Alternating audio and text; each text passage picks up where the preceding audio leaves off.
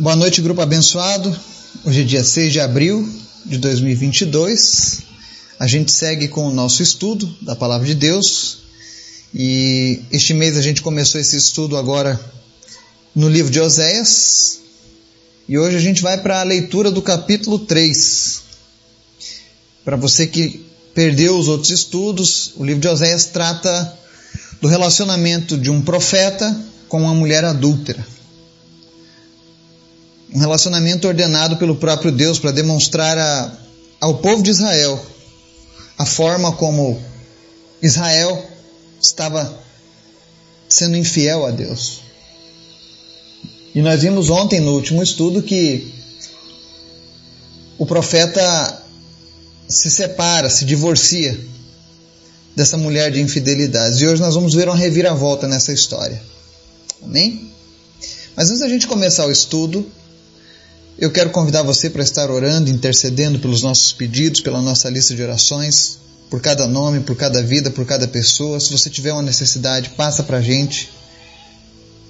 Nós estamos aqui para orar uns pelos outros, amém? Vamos orar? Senhor, muito obrigado por este dia, por tudo que o Senhor tem feito. Tu és um Deus bom, maravilhoso. Nós te amamos, é maravilhoso, Deus, saber que podemos confiar em Ti, que podemos Te buscar, que podemos clamar a Ti, porque Tu estás sempre pronto para nos ouvir. Ainda que sejamos infiéis, todavia o Senhor tem planos para as nossas vidas. Obrigado por tudo, Jesus. Obrigado pelo Teu sacrifício. Perdoa-nos, Senhor, quando nós não Te honramos, quando ao invés de Te honrarmos, nós honramos outros deuses ou até mesmo quando nós honramos pessoas que, apesar de terem andado contigo, não são elas os nossos redentores. Nos perdoa, Jesus. Perdoa as nossas falhas. Mas que nada impeça a nossa oração nesse dia de chegar ao teu trono. Nós oramos por cada família, por cada pessoa que está ouvindo essa mensagem agora, onde quer que ela esteja chegando, no país que chegue. Visita Espírito Santo que essa pessoa possa sentir a tua presença. Nós te convidamos nesse momento, Espírito Santo de Deus, se faça presente onde essa pessoa estiver ouvindo essa mensagem. Se ela estiver necessitando, Senhor, de uma palavra de conforto, conforta ela nesse momento, Senhor, através do teu Espírito. Fala este coração.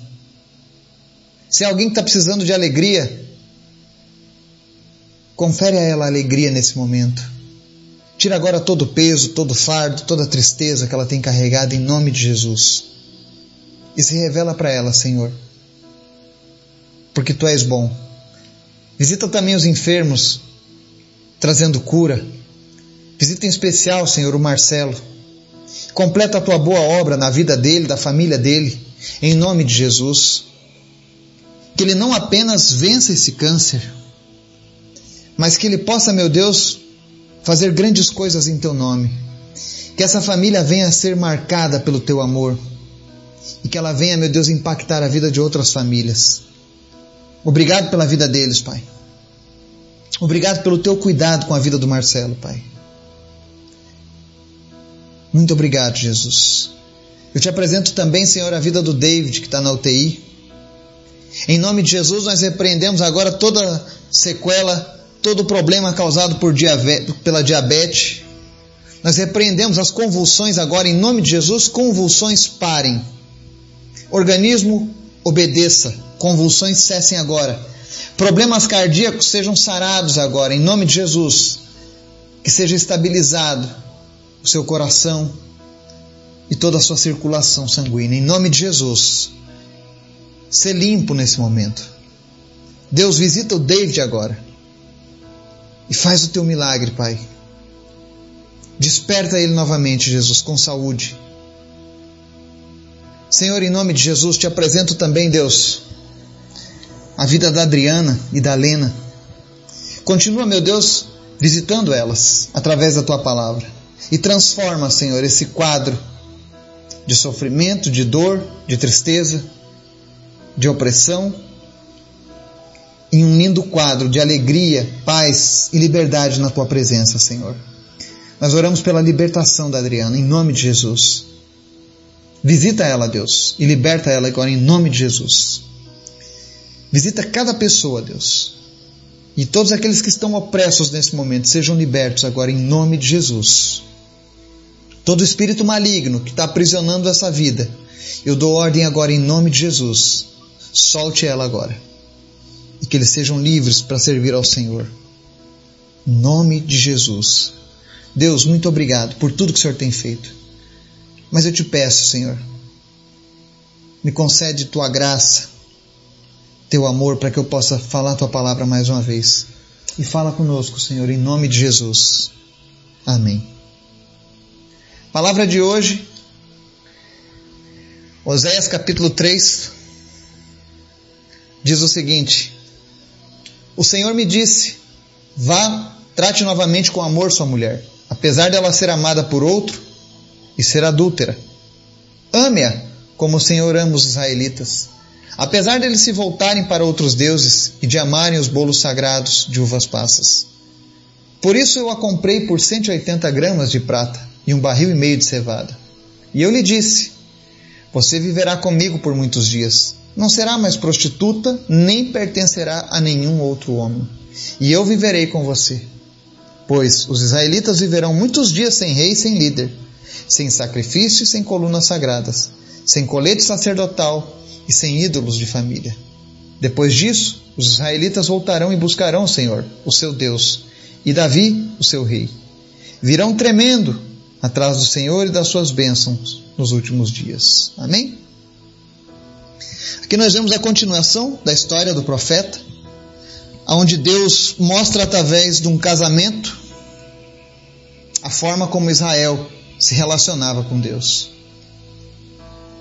Israel aqui é representada por Gomer, a esposa infiel, adúltera, e o relato mostra que após o profeta ter se separado, se divorciado dela,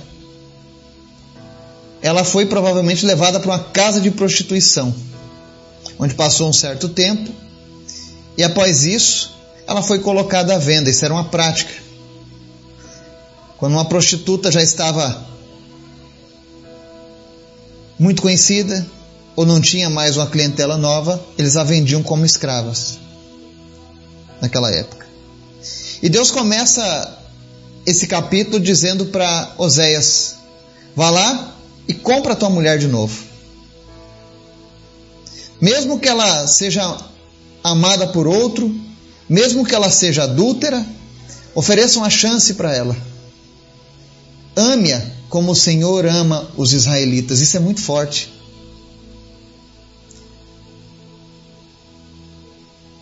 Isso me lembra uma passagem que Jesus diz, através do Espírito Santo, na vida de Paulo, no Novo Testamento, aos maridos: amem a sua esposa como Cristo ama a sua igreja. Forte, né? Olha a responsabilidade que nós temos. E ainda há pessoas que dizem que a Bíblia é machista. Você sabe qual é o peso de amar como Jesus ama a sua igreja? Pois é. Deus diz para Oséias: Vai lá, traz a tua mulher de volta, compra ela. E ame-a como o Senhor ama os israelitas. Aí você pode imaginar o tamanho do amor de Deus para com esse povo. Eu não sei você, mas eu imagino que seja algo muito doloroso e difícil tratar um adultério. Aceitar uma pessoa que traiu a sua confiança, que traiu você. Mas nada é impossível para Deus. A própria Bíblia diz que Deus é contra o divórcio. O divórcio existe pela dureza do coração, em perdoar, em aceitar a pessoa que traiu. Mas quando isso acontece, a Bíblia diz que tudo pode voltar a ser como antes. E por que, que Deus deixa esse exemplo? Porque lá em Oséias Deus já falava sobre esse assunto. Ele diz: ame-a como o Senhor ama os israelitas.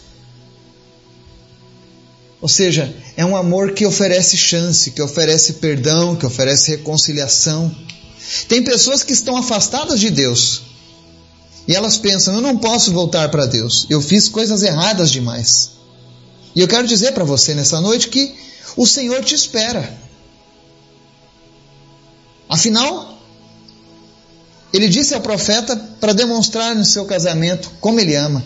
Então imaginem só: Deus está recebendo Israel assim como aquele profeta recebia a mulher que o traía.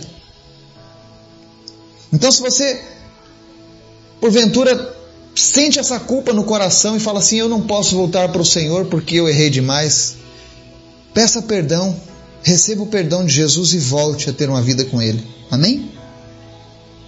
E aí ele segue ainda no, no verso 1: Apesar de eles se voltarem para outros deuses e de amarem os bolos sagrados de uvas passas. Olha que interessante isso. Apesar de se voltarem para outros deuses, um dos maiores problemas, se não o maior problema de Israel, no que diz respeito à desobediência a Deus, foi sempre ir após outros deuses, serem idólatras, quererem criar deuses e ídolos para seguirem. Esse era o problema maior de Israel. Quando você via o sofrimento de Israel, podia olhar que atrás dele, no pano de fundo, estava acontecendo um problema de idolatria. Mas mesmo assim, Deus queria resgatar aquele povo. E o que é interessante aqui nessa passagem do verso 1 é que ele diz assim: amarem os bolos sagrados de uvas passas. Você sabia que o, esse bolo de uva passa era um panetone, que ele era oferecido a Baal e à sua esposa. Sabe como é que era o nome da esposa de Baal? Rainha dos céus. Eu creio que você já ouviu esse nome antes. As pessoas orando a rainha dos céus. Existem referências na Bíblia sobre a rainha dos céus. E talvez você fique chocado. A rainha dos céus não é cristã. É uma deusa pagã. Está lá na Bíblia. Se você tiver dúvidas, depois você pode me mandar mensagem, eu te mando outros versículos. Mas uma das formas que eles tinham para adorarem a Baal e a, a sua esposa, a rainha dos céus, e daí talvez surja essa ideia da esposa de Deus, tá? Porque Baal era um deus que tinha uma esposa, assim como os deuses sumérios, os deuses egípcios eram casados, essa ideia era um conceito humano de deuses. Mas eles faziam bolos com uva passa, semelhante ao nosso panetone. É por isso que algumas vezes as pessoas levantam essas teorias sobre o paganismo infiltrado dentro do cristianismo, né? Porque sempre houve ao longo da história. O inimigo ele, ele sempre muda o pano de fundo da história. Ele muda a roupagem, mas a forma de consagração continuava sendo a mesma. E Deus está dizendo assim que naquela época os israelenses amavam esses bolos sagrados de uva passa. E aí no verso 2 ele diz: Por isso eu a comprei por 180 gramas de prata e um barril e meio de cevada. O profeta pagou pela sua esposa 180 gramas de prata e um barril e meio de cevada.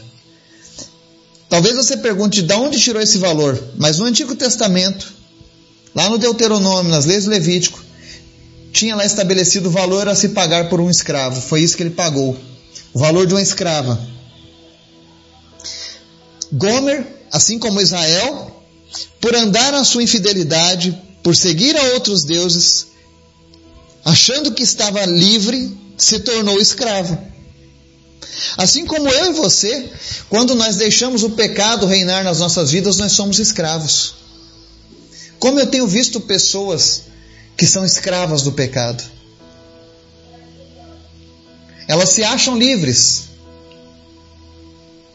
Eu lembro que muitas vezes as pessoas vinham me falar: Ah, Cristão não tem vida, não pode isso, não pode aquilo, é uma vida muito presa. Pelo contrário, é uma vida livre, pois eu escolho o que eu posso fazer, eu tenho a liberdade, eu não sou dominado pela minha carne, eu não sou dominado pelo pecado, eu não sou dominado pelos vícios. Isso é viver em liberdade. O que o mundo ensina que a liberdade, na verdade, é um aprisionamento que pode te levar a uma prisão eterna, longe de Deus. Por isso nós precisamos estar atentos a isso. Gomer achou que estava por cima, achou que estava bem, achou que estava vivendo a sua liberdade. O amor acima de qualquer coisa. Como muitos têm ensinado hoje em dia. Se você está infeliz no seu relacionamento, o importante é o amor, vá buscar o amor. Cuidado. Existe um preço muito caro quando nós somos infiéis. Israel pagou esse preço. Gomer pagou esse preço. Que é perda da liberdade. E aí você pensa, mas gente, esse profeta é louco. Ele foi lá e comprou a mulher, uma, uma, uma mulher que estava vivendo na prostituição para viver com ele. Como assim? E, e dali um pouco já está tudo bem? Não, não está. Verso 3 diz assim: E eu lhe disse: Você viverá comigo por muitos dias, não será mais prostituta nem pertencerá a nenhum outro homem, e eu viverei com você. Apesar de ele receber a esposa de volta, ele deixou claro que não a teria conjugalmente até que ela mostrasse que não estava mais envolvida na prostituição, o que seria uma longa espera. Assim é Deus. Deus espera que o povo que está vivendo na idolatria hoje abandone a idolatria, que não se prostitua indo atrás de imagens, de ídolos, de deuses, de entidades, de guias.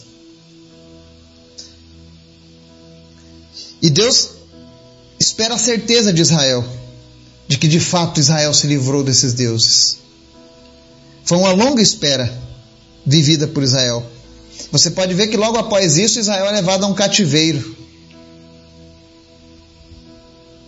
E foram períodos muito difíceis para eles. E aí o verso 4 diz assim: Pois os israelitas viverão muitos dias sem rei, sem líder, sem sacrifício e sem colunas sagradas, sem colete sacerdotal e sem ídolos de família.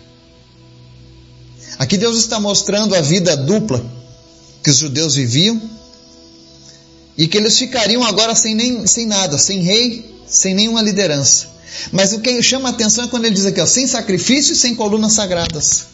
O sacrifício eles ofereciam no templo para Deus e as colunas sagradas eram postes levantados, altares levantados para os deuses cananeus. E aí ele fala: sem o colete sacerdotal, que era uma vestimenta usada pelo sacerdote, e sem ídolos de família. E aqui a gente volta mais uma vez para a idolatria desse povo. Existia um, um, costume das pessoas terem nas suas casas terafins, ou ídolos familiares, deuses familiares, santos, padroeiros da família. Sabe, aquele, eles tinham o costume de carregar imagens de pequenos deuses. Talvez você se pergunte hoje por que, que algumas religiões cristãs, eu não estou dizendo que elas estão certas, elas estão erradas fazendo isso. Por que, que algumas religiões cristãs permitem que as pessoas coloquem imagens nas suas casas? Da onde veio esse costume de ter um padroeiro, que é o padroeiro? Eu lembro que eu, eu conheci um pessoal de uma fazenda e eles tinham um padroeiro naquela fazenda por várias gerações, eles faziam festas agradecendo aquele padroeiro ídolos de família. É algo que existe desde o tempo dos cananeus. É algo que existe há muitos anos. Os gregos também tinham isso. Os egípcios também tinham isso. Só mudavam o nome dos ídolos, mas o que estavam por trás deles eram as mesmas entidades, os terafins, os anjos caídos. Isso é muito sério. Você lembra na passagem, por exemplo, a Raquel, quando estava saindo da sua terra, ela carregava ídolos de família na sua bolsa, porque ela não tinha conhecimento ainda. Ela não tinha entendimento das coisas de Deus. Mas hoje você que está ouvindo a palavra aqui, você está vendo a Bíblia com clareza. Você está vendo o que Deus fez com os idólatras. Você está vendo como Deus compara a pessoa que vive na idolatria. É comparado a uma pessoa adúltera, a uma prostituta, a um escravo perdido. E por que, que Deus está mostrando isso no livro de Oséias? Porque ele é mau? Não. Porque simplesmente ele não queria que o seu povo perdesse a sua salvação. Assim como Deus não quer que você perca a sua salvação por causa de um ídolo de família, por causa de uma tradição que não é fundamentada na palavra de Deus. Ainda que algumas pessoas se intitulem de Deus ensinando isso, isso não tem fundamento na Bíblia. A Bíblia é a palavra de Deus. Se você está numa prática que é contrária à palavra de Deus, saia dessa prática. Ah, mas é uma religião cristã. Cuidado. Nós já estudamos isso na semana passada, que nem todo aquele que diz Senhor, Senhor entrará no reino dos céus. Isso é muito sério, porque diz respeito à vida eterna. Isso é uma demonstração do amor do Senhor. E aí no verso 5, vem agora novamente a promessa do Senhor. Verso 5 diz assim: Depois disso, os israelitas voltarão e buscarão o Senhor, o seu Deus, e Davi, o seu rei. Virão tremendo atrás do Senhor e das suas bênçãos nos últimos dias.